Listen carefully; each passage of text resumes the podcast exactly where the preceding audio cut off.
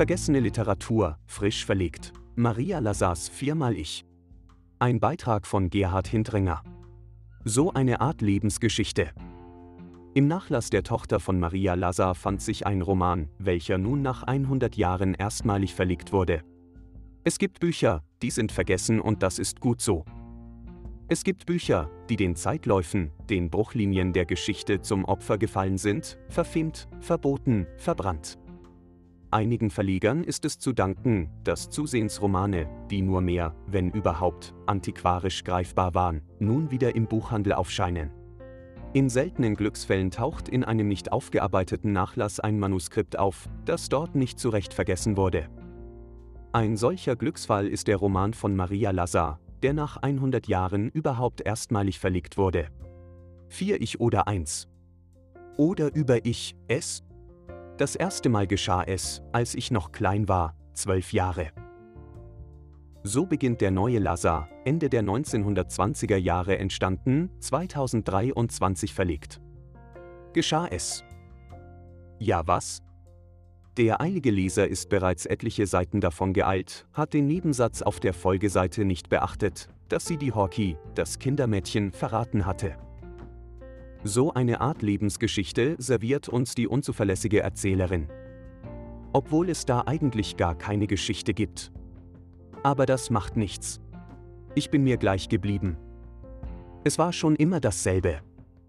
Mit der Hockey hat es angefangen. Dann kamen die anderen. Die kurzen Sätze lassen eine gewisse Atemlosigkeit vermuten.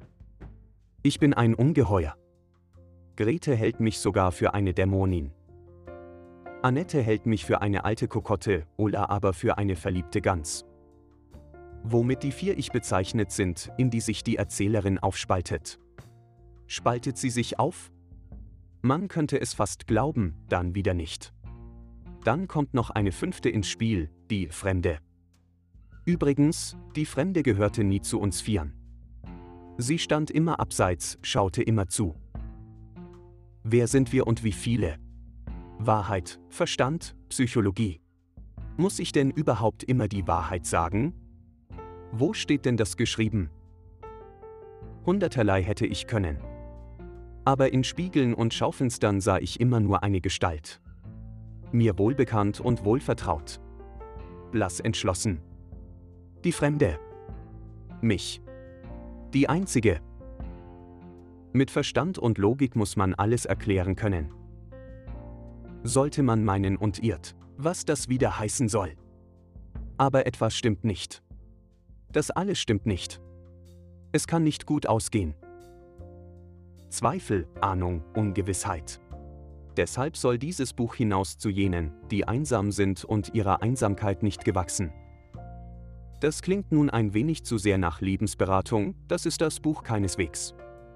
Wenn nahezu die gesamte Buchbesprechung aus Zitaten besteht, so geschieht dies absichtlich, um ein klein wenig den Sound vorzustellen.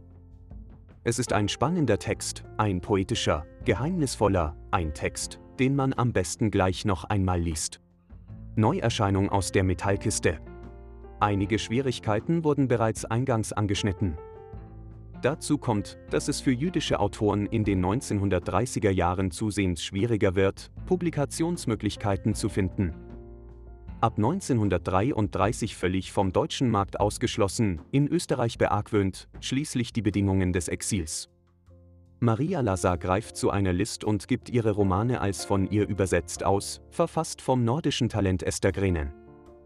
Viermal Ich ist demnach der letzte unter Maria Lazars Klarnamen entstandene Roman. Albert C. Eipel steht hinter dem Verlag Das vergessene Buch DVB, der bereits mehrere Lazar-Romane wieder aufgelegt hat und so die Autorin erneut ins Rampenlicht geholt hat. Von ihm stammt das Nachwort zu Viermal Ich, in dem er neben einer Interpretation auch den Weg des Manuskripts nachzeichnet. Der Nachlass befand sich in einer Metallkiste in Nottingham, die Maria Lazars Tochter Judith zeitlebens nicht öffnete. Nach deren Ableben im hohen Alter vor wenigen Jahren konnte der Text als vergrabener Schatz gehoben werden. Wer war Maria Lazar? Geboren 1895 in Wien, großbürgerliche Verhältnisse, Schwarzwaldschule, Lehrerin am Semmering, erste Talentprobe mit 25 Jahren mit Die Vergiftung 1920, DVB 2014, kurze Ehe mit Friedrich Strindberg, Sohn von Frieda Uhl Strindberg und Frank Wedekind, legitimiert von August Strindberg, schwedische Staatsbürgerin, 1930 Pseudonym Esther Grenen, Exil in Dänemark bei Karin Michaelis, gemeinsam mit Bert Brecht, dem sie als erste Frau die Stirn bietet, und Schweden, 1948.